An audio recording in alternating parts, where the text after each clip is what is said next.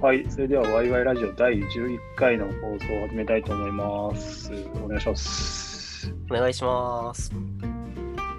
はい、このポッドキャストは、えー、ワラサーのエンジニアが趣味とか自分の関わっている技術のこととかでワイワイ話したりするラジオです。で、今日は僕、タディとハシさんの2名ではい。お送りします。はい、お送りします。お願いします。えっと、先週はですね、僕が花粉で死んでまして、ね、ちょっと交代してもらったんですけ大丈ど、いや、まだまだ花粉、絶好調にやられてまして、ああれぐらいでそこそこな治ったというか調子良くなってきたんですけど、まあ、まだまだ鼻は詰まってるなーって感じはしますね。はいはい。あれが結構効くんですが、私使ったことないんですけど。個人的にはむっちゃ効いてますね。うんうんうん。名市前だけは販薬と効くんだよな。うん、なんか市販薬的にはいいなーって感じはしたんですけど、なんかここ最近の悩みが慣れてきたのか、ちょっと若干効かなくなってきてて、ああ、薬の。そうそう体が慣れてるのかわかんないですけど。で、まあ、えー効くときまでは効かないときもあるみたいな感じな。ああ、えーそうなんですか。ちょっと俺も使ってみようかな。アッシーさんも花粉症なんですか？めっちゃやられてますね。あなんか、本当保湿ティッシュの消費がえげつなくて最近。ああ、鼻かむとやられますもんね。うん。なんか3日間ぐらいで1箱使い切るぐらい。いや、それが多いのか少ないのかわかんないんですけど。ヘビーティッシャーじゃないですか。うん、やばいっす。なんか、目も痛いし、あ、あのー、ポッドキャストなんでこう動画ではないのであれなんですけど、今ちょっと。僕の会社はいに、同じように花粉症ひどい人がいて、その人に教えてもらった市販で売ってる目薬があるんですけど、これがすげえ効くんですよ。花粉症に効く目薬？そんなものが？だから、すごい宣伝っぽくなっちゃうんですけど、あの、いや、ちょっと、これ救われる人がたくさんいるはず。えっと、ティアーレ AL ショットっていうのが、えっと、お勧めしてもらったものでして、なんかこう、一般の目薬って結構、なんですかね、30ミリぐらいで売ってるものが多いじゃないですか。はいはい。ましてこう、まあなん1回ごとに使い切りみたいな感じで、スポイトみたいな感じで入ってるんですよ。それは珍しい。はい、なんか形状は珍しい上に、うん1日1回こう刺しとく、その1回スポイトみたいなので刺し切れば、個人的な感想は、むちゃくちゃ刺す前は目がずーっと痒くかったんですけど、それが痒くなくなったうん。体感で、めっえー、すごい。ちゃいいですね、個人的には。買うしかないなちょっと。これ、アマゾえーありンでうんうん。800円ぐらいですね。何回分ですか？えっとね、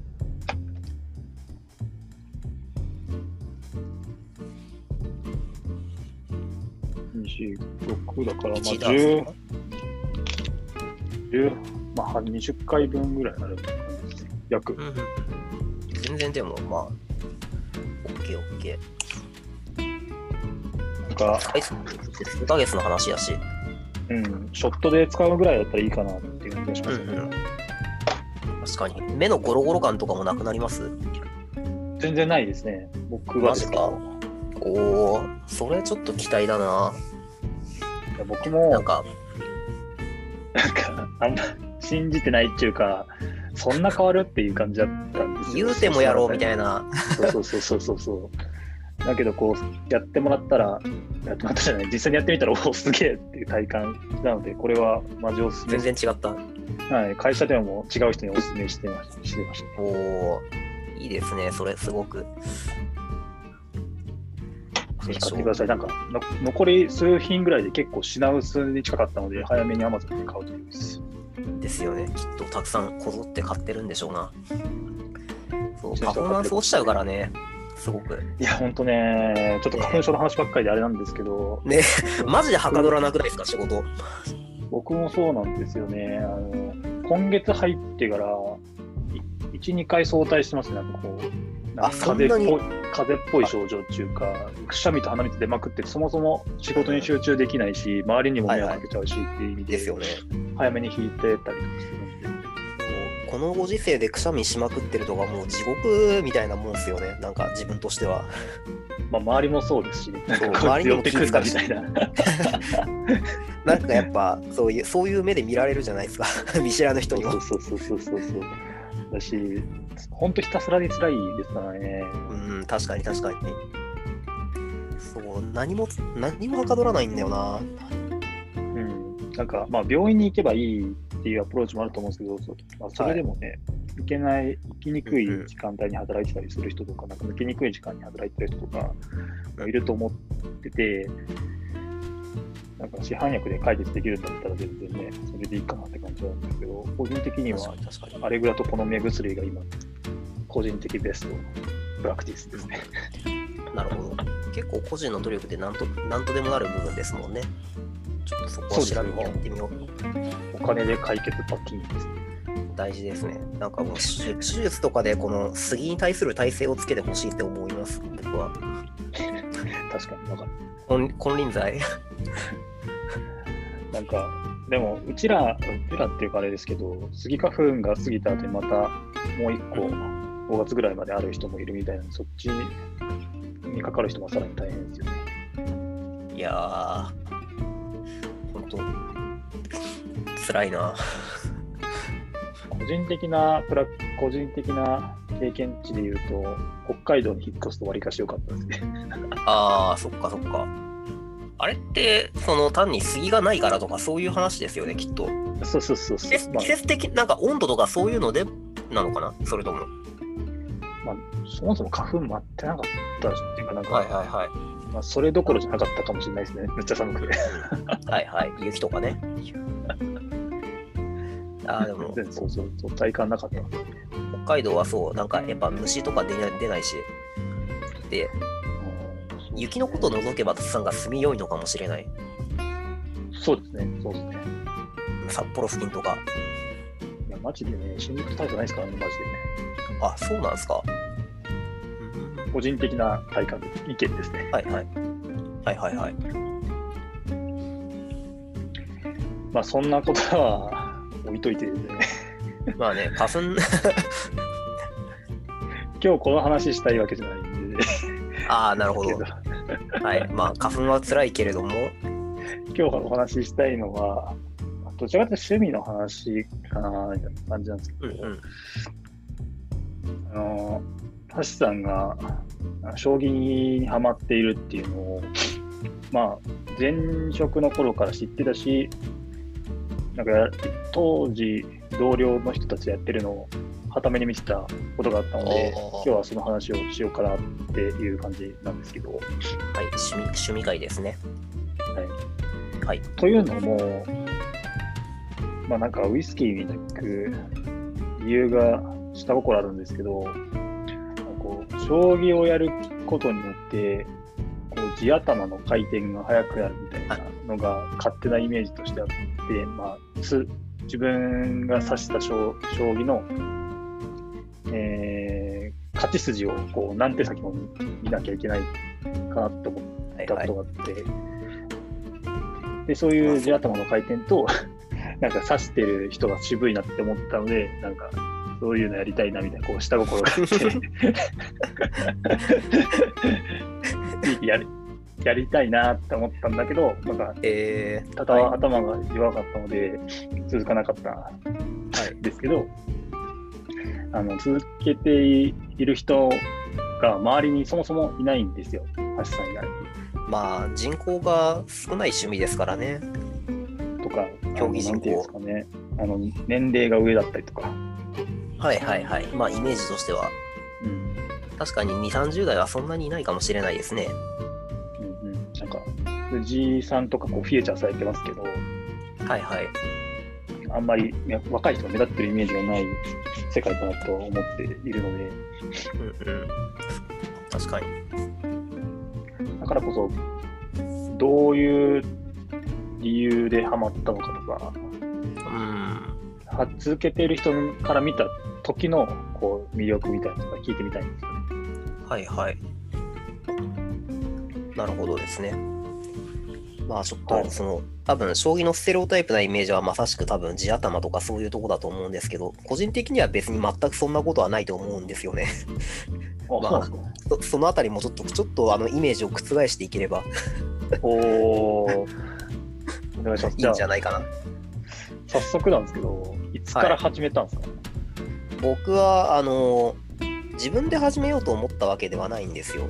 あのえー父が小2ぐらいの時やったと思うんですけど、そのお土産で、まあちょっとうちにいるのもあれだから、なんか多分一緒にやなんかやれる遊びみたいなものが欲しかったんだと思うんですよ、当時。うんその息子と一緒に遊ぶみたいな。うんっていうところで将棋を買ってきたんですね、お土産として。あなるほど。なんか何の気まぐれやったんか知らないですけど。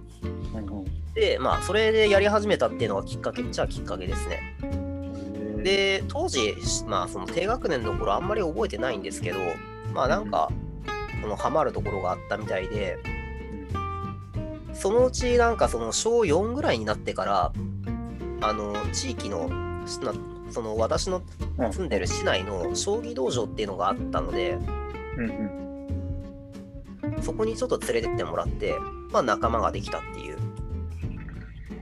で、まあその同年代の仲間ができてから、あ、ごめんなさい。あ、どうぞ。はいはい。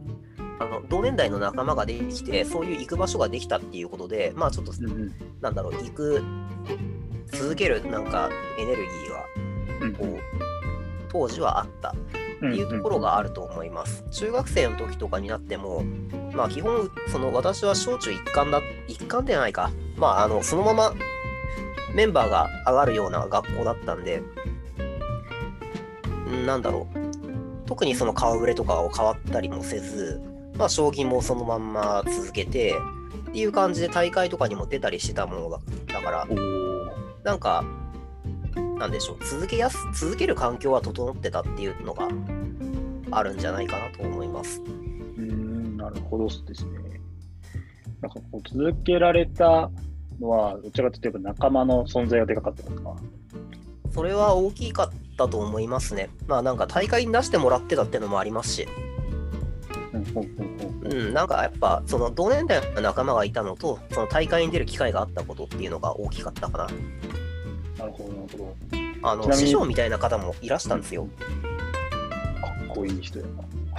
あのやっぱその地域でそのプロ棋士の先生プロの棋士の先生とつながってるような地元のなんかそういう人関主みたいな人がいるんですよ。金です。なんかその将棋道場のコミュニティまああの将棋っていうコミュニティがまずそもそも狭くって。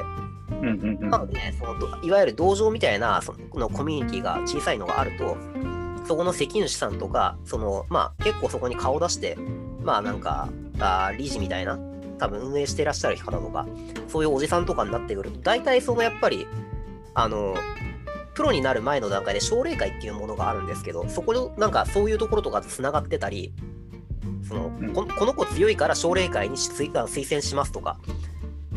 でその時に奨励会行く時に師匠がつけるプロ棋士の先生ねが師匠につくっていう制度があって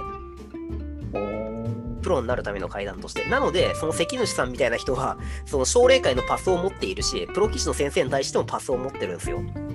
なるほど。っていうのがあってなんかそういう先生とかにもう教えてもらえたみたいなところもあってまあ道場を通して。まあだからそのお全膳立ての中で頑張ってたって感じだと思います。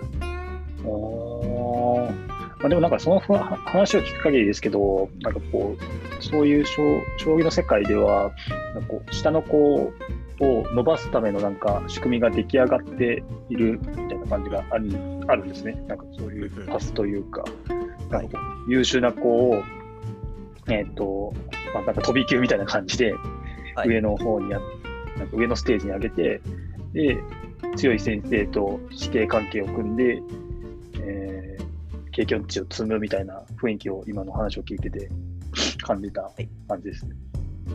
うん。まあ多分そうですね。聞こえはいいですけど実際そういう感じだとは思いますね。まあ単にそのコミュニティが狭いってだけだと思うんですけど将棋界は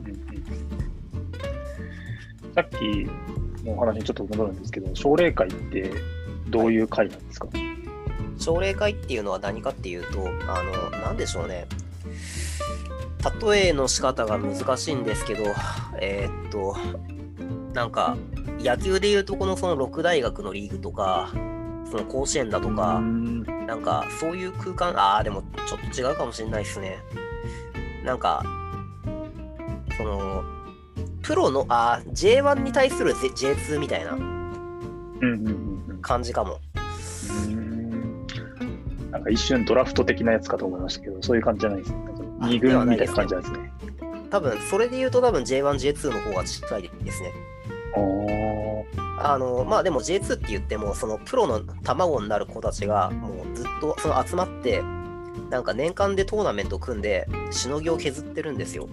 それこそもうなんか、まあ今はどうかわかんないですけど、将棋に命かけてるような子とかも普通にいるし、あの、ちょっと漫漫画のタイトル忘れちゃったんですけど、はいなんかありますよね。なんか将棋の漫画で、なんだっけな。どういう蜂蜜とクロー蜂蜜とクローバーの作者の方あ、ライオン、ライオン。3月のライオン。3月のライオンだ。その主人公が多分やっですよね。そうそうそうそうそう。多分そ、それの世界の話かなって今話聞いてて思いました。ああ、多なんかユース分そうですね。はい。なんかサッカーで言う、さっきの話のサッカーで言うところ、なんかユース候補を集めて、なんかね。チームを、チームじゃないけど、なんかそういう人たちで戦うみたいな世界観ですね。あ、そうです、そうです。ねここの空間に属してて、勝ち上がった人間だけがそのプロの段位にな手に入れられるっていう。なるほど。あすか。はいあれですね、プロって、なんかまあ、何段とかいるじゃないですか。なんか、もしご存知ならですけど、はい。まあ、あの、羽生善治先生が久しぶりに九段になりましたみたいな。話とかね、まああったと思うんですけど、あれ、まあ、プロは四段から始まるんですよ、男性は。で、4から上っていって九段になるんですね。タイトル取ったら、うんまあ、それでそ、それはそれで称号がつくっていう。なんなんですけど、4より下はないんかっていうことで言うと、プロではないけどあるんですよ。それがそのいわゆる奨励会と呼ばれる、その登竜プロプロの登竜門の集団の中での段位。うん奨励会は、えーっとね、6級ぐらいだったかなから、その入門した時に始まって、まず入れたらそこからその編入しますみたいな、そこで奨励会の中の9位がつく。で、6級から始まって5、4、3、2、1ってきたら、えーっとそこで段に切り替わって、1級の次が初段。初段の次が、これ 1, 段ってのはなくて2段ってのが来て、で、2段、3段。できたら3段リーグっていう、この、本当にこれプロなれるかどうかの集団のリーグっていうのが、またそれは別にあって、こでさらにその上位2名に勝ち残れた人が、あーその半期、半期に1回で開催されてるんですけど、そこでその上位2名が、えープロになれるという。うんなので、奨励会の3段のそのリ3段リーグと呼ばれるものを勝ち上がって、その4段になった時にそのプロの称号になるっていう、なるほどね。そんな感じのシステムになってるんですね。なので、あのプロの段位で4から始まるっていうのは、まあ、もし知ってる人なら知ってるぐらいの感じですけど、っていうのは、はい、奨励会に3段がいて、まあ、そこで区切りがあるからですという。うんなるほど。初めて そういう仕組みを知りました。まあ、そうですね。普通の人は知らないですよね。そうそうそう。だから面白いですよね。なんか、全然触れてこなかった世界だから。うーん。なるほど。ちなみに橋本さんははい。何何級とか何段とか持ってたりするんですか？いやー、言うの恥ずかしいですね。なんか多分オフィシャルなそういう認定とかを持ってるわけではないんです。あのーそうですね。まあ、あの、だいぶ盛り目に言うと、アマチュアで言うとこの 3, 3か4ぐらい。3か4段ぐらい。あ、3回だ。おお、強。強。4段は、4段は多分ないです、今。ほうほ多分3、多分長いこと今やってないんで、もう、多分3よりちょっと下ぐらいだと思うな。うええでも、めっちゃ上の方じゃないですか。なんかその、プロのあでもね境目で言うと。あ、でもですね、このアマチュアで言うとこのあ4段5段っていうのは、そのプロ、プロ、プロのレートで考えると、プロのレートっていうのはあれですね、プロ棋士の何段っていうのと、さっきのその下部組織である、下部組織って言ったら変かな、まあ、奨励会の6級からあるって言ったじゃないですか。うん。あそこのプロ基準の段その段級に換算すると、アマチュアの守護団って、奨励会の6級に行けるかどうかぐらいです。そんな隔絶してるんですか？世界あの全然違います。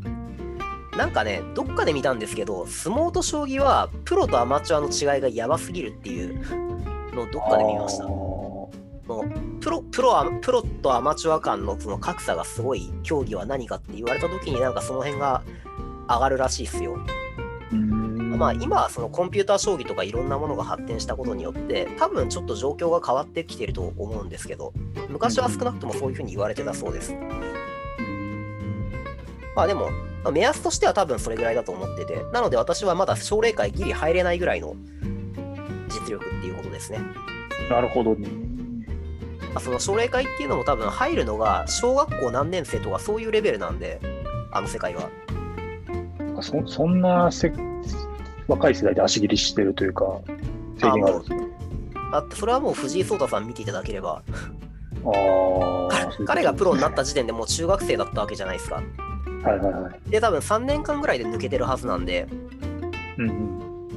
ってなると、もう小学校の高学年ぐらいには、その、まあ私ぐらい、今の私ぐらいの実力は軽く超えた上で奨励奨励会に入れてないといけないぐらいなんですよ。ね、その年齢逆算していくと。だからもう本当それぐらいでその入れるかどうかみたいな世界ですね。でも今、トップトップで活躍活躍してるプロの中にも、あの、結構その入、えー奨励会の入門が遅かったっていう先生もたくさんいらっしゃるんですけどね、もちろん。中学生入ってからだったとか。うんだからそれが全てではないんですけど、うんうん足切りはすごい早いと思いますよ。厳しいですね。はい。なんかこう、は、は、なんか手広く、なんか誰でもか、かもって感じではないというか。なんか、うんそうっすね。すごいその、強さ、その幼い、幼い時期に、その強さっていうものをすごく見られる。力こそパワーの世界ですね。もう本当に実力だけですからね、あれ。はっきりしてるんですよ。なんか実力至上主義というか。あもうそうですね。だってああのあの競技は運っていうものは介在しませんし、うーん。なんかもう負けはもう全部自分の自分が悪いっていう世界なので、なるほど。まあ、だからこそなんかその真理を追求するみたいな、その求道者みたいな感じの回とかも結構いったりして、うんうんうん。なんだろう、まあでもそういうところがその将棋で面白かったりするんですけどね。うんうんうんうん。なんかその面白さとなんか逆転するところだと思ってるところがさっきの話もあったなんか AI 将棋の話かなと思ってるんですけど、それで世界観が変わったみたいな話がちらっと出たかなと思うんですけど、はい。どどんでどんな感じで変わったんですか？あのそうだな。まず、その、コンピューターによる将棋っていうものが、まだ全然だった時代っていうのは、まあ、その人間がやるから面白いんじゃんとか、そのコンピューターが勝てるわけないだろうみたいな、まあ、そういう世界観だったわけですよ。で、まあ、プロの先生方も当然、そのコンピューターと呼ばれるものを活用する時代ではなかったうんうんわけですね。せいぜいまあ多分その、あのなんだろう。いわゆる野球でいうとこのスコア、スコアに相当するものは寄付、寄付って言うんですけど、はいはい多分馴染みないですよね。あ、でも、なんだっけな。NHK のなんか番組とかで見てると、ああ、なるほど。うんなんか出てくるような記憶があって、なんかはい言葉は知ってます。あなるほど。あの、将棋の儀で木で、風が譜面の風ですね。確か、あれ、譜面の譜じゃないわ。ごめんなさい。ふ、ふ、えーっと、やべえ。まあ、要するに、その、どの駒を、その先手と後手の人がどの駒をどういうふうに動かしたかっていうのを。記したもので、それをその順番に並べていけば必ずそのし将棋再現できますよっていう、まあ、そういうものです。ああ、譜面の筆合ってるわ。はい。っていうのとかでも使うんですね。あ、使います、使います。あの、まあ、要するにそのスコアですね、本当に。うんなんか誰がいつ動いたっていう記録。で、まあ、そういうのを管理するのにコンピューター使う人はいたかもしれないけど、それがその、でも結局その寄付、かんかデータを管理するだけで、それを使って考えるのは人間じゃないですか。うんだからまあ多分それぐらいやったんですよね。で、ブレイクスルーを起こったのが何年経ったかちょっと忘れちゃったんですけど、2014、5年とかだったような気がしますね。ちょっとうろ覚えなんですけど。あの、今は多分その将棋ウォーズっていうアプリの会社、ヒーローズっていう会社にいる山本一生さんっていう方が、何度でしたっけ？はい、そうです。っていうのが、その電脳戦っていうドワンゴの企画で、はいはいはい。プロを任しちゃったんですよね。なんか、ニュースは見たんですよね、それね。はい。その電脳戦っていう、まあ、企画があって、このコンピューター将棋が、その時はね、当時はまだディープラーニングとかの世界じゃなかったかな。確か、まあ、普通に機械学習を使って、えー過去の寄付から強くなるっていうようなうんことを初めてやったんですよ。そのと当時の試みとして。で、それがすごいブレイクスルーを生んで、ついにプロ棋士を倒すまでになってしまった。うんで、それによって、そのだんだんその価値観が変わってきた、なんか節目だったとは思います、その頃が。うんそれまではやっぱりそのプロ棋士としては、なんかそのコンピューターに負けてたまるかっていう自負も当然その先生方あるわけで、まあ中にはそのコンピューターが超えられるわけがないみたいな感じの方もいらしたわけですよ。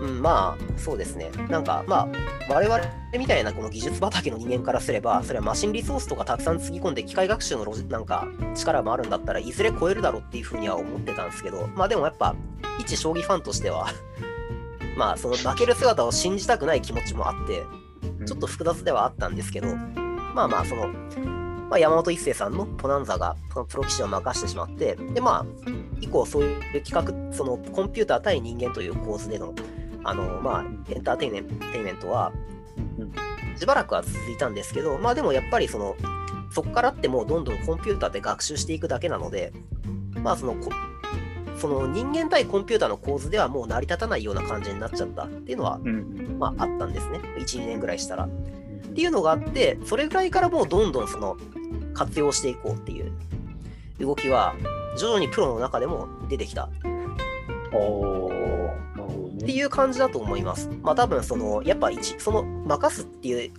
なんか、その歴史のこの切り切れ目というか、うんうん。はまだしばらくさ、その、あ、しばらくはですね、はい。まだその認められないみたいなことを、はい。もうあったんですよ、論調として。うんうん。なんですけど、まあ、やっぱりそのコンピューターが進化していくいくっていうのと、あとはまあ時間が経つにつれてね、それを認めて、なんか合理的にその強くなろうよっていう風に受け入れる先生方がどんどん増えていった。ああ、順応した感じなんですね。はい、はい。それが普通の世界観になっていったっていう。感じだと思いますね。あとまあ、その、オンなんか将棋の世界もやっぱりどんどんオンラインになっていって、そういうものも多分節目だったんじゃないかなと思います。その、奨励会に入るときに、対人戦をそんなにやってないことことがもう出るようになった時期だと思ってて、その頃は。ああ、時代のが変わってますね。雰囲気とかはい環境が変わってますね。はい。プロになった先生が、まあ、その青森とか地方の方だったんですけど、確かその安倍コールさんっていう、まあ、先生なんですが、その方って、その、まあ、それぐらいの時期、もうちょっと前だだと思うんですけど、プロになって、奨励会に入った時の段階で、リアルな対人戦やってなくて、そのネットの将棋で強くなったっていう、確かそういう方なんですよ。うんだからなんかそういうコンピューターがどんどん将棋界の中で当たり前になっていったっていうのがあるんじゃないですかね。そのプロになった先生としても。うんうんうんうんなるほど。なんか確かに、昔自分も、なんだかな、そのニコニコで見てた時とかは、絶対負けるわけないだろうみたいな気持ちで、当時学生だったから見てたんですけど、はい逆に、なんだろうな、冒頭の話聞いてた時だと、なんかこう、門戸が狭い印象があったんですけど、将棋界の、こう、プロに上がっていくステージの流れから言ったら。でもその AI というか、コンピューターでえー誰でもできる、コンピューターがあれば誰でもできるような環境になったことで、門戸が広がって、なんだろう、チャンスを多く持てる人が増えたような話にも聞こえてきましたね、今の。確かになんか、プロになった人からすると、ちょっとなんか厳しい感じになる人もいるかもしれないけど、なんかこう、下の世代からすると、なんか将棋教室とかないところもあると思うんですよ、地方によっては。まあ、そうっすね。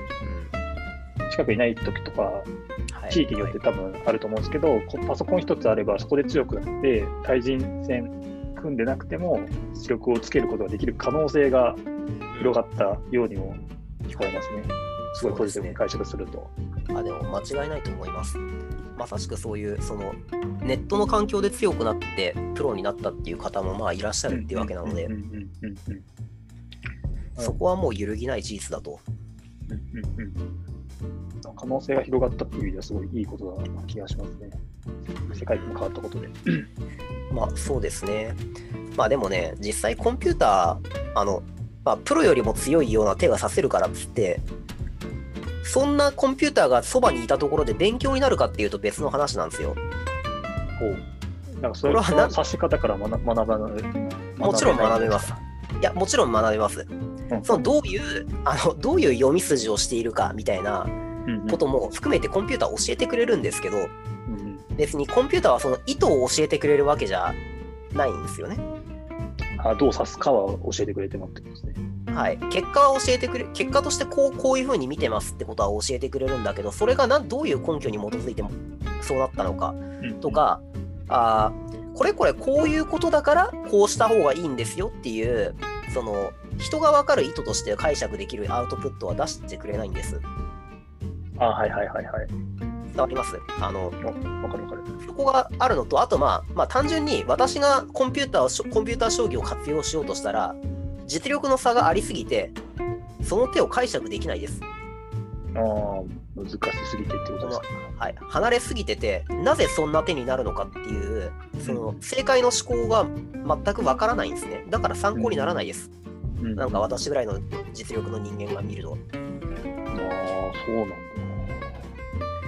結局その技術的なキャッチアップでもそうだと思うんですよその言われた手順を反数するだけではその実力が身につくことってないと思うんですねな。うんそれが本当に腹の底から落ちるときってなぜそうなっているのかが分かった時だと思うんですよああ、そうですね。それはそうです、ね。とか、その、はい、意図を深掘りすることによって理解が深掘りできるっていうことはすごくあると思い思います。で将棋でもこれ全く同じ話で、その意図のわからないまま正解らしき手順を示されても、なんか、その、そこに近い実力も持ってないので、その意図とか、なぜこうなったのかっていうことを推し量れないんですね。はい。だから、弱い人間が使っても、ちょっと違うなってことになるんで、はい、多分アマチュアの人が活用しようと思ったら、多分なんか、そのプロ棋士の先生が がやるような感じの伝え方ではないと思いますね。なんか、正解の手す、正解の手を見ることで、それを勉強するっていうやり方は、多分そのままでは理解につつながらないっす。なぜそれを自分で再現できないんで、うんうん、うん。だからなんか間に何かいるだろうなっていう感じはします。翻訳機的なやつが必要ってことですね。うん。解説的なそうだ。そうですね。なんか、まあ、あるいは、その、リバースエンジニアリングみたいな知識とか、はいはいはいはい。この、このコンピューター将棋はこういう思考の癖があって、この評価を見る癖があると。で、そ、そこからその逆算していくと、ああ、だからこれがこうやからこの手になったんか、みたいな。うんうんうんうん。そう、なんか、まあ多分リバースエンジニアリングするところができできないとっていうことだと思います。うんうんうんうんあの弱い人が活用しようとしたら。まあなそのさっきの背景というか理由というところを突き詰めていく力がないと、はい。やってもなかなか実力がついていかないっていう話ですね。そうだと思いますね。まあ、あるいは、その、しらみつぶしに、その、なんでこうなるんだの枝分かれの変化の部分っていうのを全部潰し、コンピューターに読ませて潰していく。なるほどなるほど。そうしないと分かんないんですよね。相手がこう変化してくる体で、なんか、相手がこういう応酬をしたから相手こ自分はこうするっていう読み筋になるので、つまり、その、コンピューターはそあの相手の手す手も読んでるわけですよ。でもそれ、その相手のこれも最善だって信じてそうなってるわけだけど自分にはそれが分からんわけやからなんだろう。変化も含めてこうだからこの手がベストだと言っているんだって感じです。なんかあの消去法でそのこれがいいって確信していくとみたいなことを人間がそのコンピューターにそれぞれ枝分かれの部分全部やらせることによってようやくそれで解釈できそうな何かが出来上がるみたいな。はいはい。もしかしたらそんな活用の仕方もあるのかもしれないですね。まあ、面倒くさすぎて私はやったことないですけど、うんまあなんかそんな感じで、はい。うんうんうんうんまあ、一般的なのは、リバースエンジニアリングじゃないですけど、なぜこうなったかっていうのを読み解くことなんでしょうね。うん、なんかそこから考えると、なんか冒頭にもちょっと自分が話した、結構やっぱ、理由付けとかこう頭の回転が速い人じゃないと、結構ハード高いんじゃねって話に戻っていくんですけど、はい。はい。それは逆に違うっていう話をおっしゃってたんで、そこなんでなんだろうっていうのを聞いていきたい。まあ、あの、まず理屈じゃないところとしては、別に私そんなに地頭良くないですし、それで言うと、一応段、段、まあ、確実にそのアマチュアでいう段位はありますけど、でも別に地頭は良くないんで、っていうのがまず一番です。あと、まあ、そうで、まあ私の場合は、なんか、厳密な読みの裏打ちがあるわけではなくて、感覚でやってるところが大きいですね。自分の将棋っていうのは。感覚将棋なんですか？感覚ですね。まあでもプロの先生にもそその感覚の部分が強い方はいらっしゃいますよ。あのまあこもちろんその読みの部分、下地はあっての上ですけど、こう出るだろうみたいなのを、なんなんとなくイメージしてるみたいな感じですか？はいなんか多分ここはこうするもんだろうみたいな、はあはあはあーこの局面は多分この形が綺麗かなみたいな、あうんう。んなんかその自分の美意識に従って指すみたいな。はところが私はすごく大きくて、まあ逆に言うとそういう読みのトレーニングを全くしてないっていうのもあって、あ、なるほど。なので、そういうこと、そういう、なんか、結局多分触れ、触れた年月が長いっていうだけだと思うんですよ、それは。ああ、なんか経験値だから、あるから、はい。まあ、それっぽくやれるだけで。それっぽくできるっていうことか。なるほどね。それは確かになんか、他のところにもありますよね。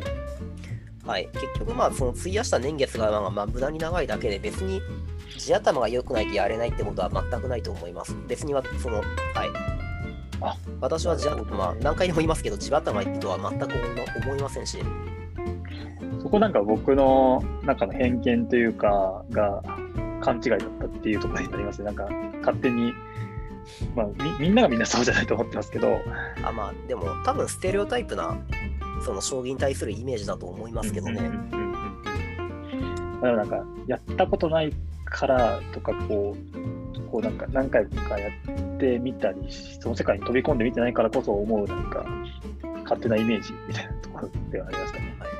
あの、あとでも、あと効率のいい勉強をすることで、その、なんだろう。大人になってからでも多分短期間で私みたいなよりよっぽど強くなる方って普通にいらっしゃるんで。こう効率的な勉強ってどういう感じですか？わかんないです。その 私も知りたい。ね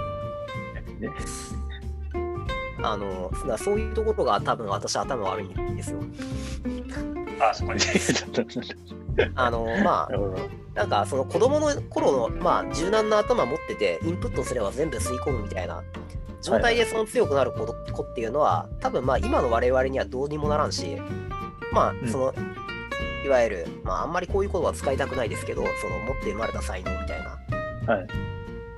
ところもあるとは、まあ思うんですけど、でも別に大人になってから、その強く、その短期間で吸収して、まあその、それこそ奨励会でも通用するぐらいの、あの、実力を手に入れるような方、普通にまあいらっしゃるはずなので、そこは。うーん。まあなんでしょうね。だから別に頭、まあ地頭の良さっていうのはそこは、まあうん確かにあるかもしれないですね、それで言うと。まあな、どんな競技にしたってそうじゃないですか。頭使って自分で考えて改善できるやつは強いからっていうことで、そうですね。そこは別に将棋だからこうってことではないと思います。うんうんうん。なるほどね。あ、す理解できました。てか、じ自分のなんかモヤモヤしたのが解消できました。うん、まあ本当は私もその頭いい側でいたかったんですけど、いや、もうどみんなそうじゃん。あ、こなんかがないものねだりみたいな感じで。はい、まあ悲しいけど、その凡人の頭しか持ってないんで、まあだからこそそ、なんか今ここら辺止まりなんですけど、いやー、まあ、まだ可能性あるよ。いやー、辛すぎますよ、あの世界は。なんか、なんでしょう。はい。全部結果に出るし。まあなんか、まあシ、シンプルというか、まあ、わかりやすいってわかりやすいで曖昧じゃないから、わかりやすい世界観ではありますよね。はっきりするじゃあはっきりするって。良くも悪くも。確かにそうですね。あ、うんあの、うんまあでもそうですね。なんか、まあこれ常日頃思ってるけど、やっぱりちょっと強くなったつもりになっても、まあ目また目目の前にまた壁があるんですよ。鬼滅の刃だ。本当にね、鬼滅の刃だ。悔し悔しくてしょうがないんですよ。まあまあ、何事もそうっすよね。もうね、そう上、なんかもう上ばっかり見えちゃうから、まあしょうがないっすね。なんか、天天井というか、ゴールがないからだと思うんですけど、なんか、エンジニアの界隈でよくある、完全に理解したからよくわかわけわからないの場所に行って、また戻ってきて、一定のループにはい。突き詰めていくと陥っちゃうのかなっていうふうに思いますね。そうですね。分かった気曲線が、そうそうそうそうそうそう。理理解度と分かった気になった精神は全然違いますからね。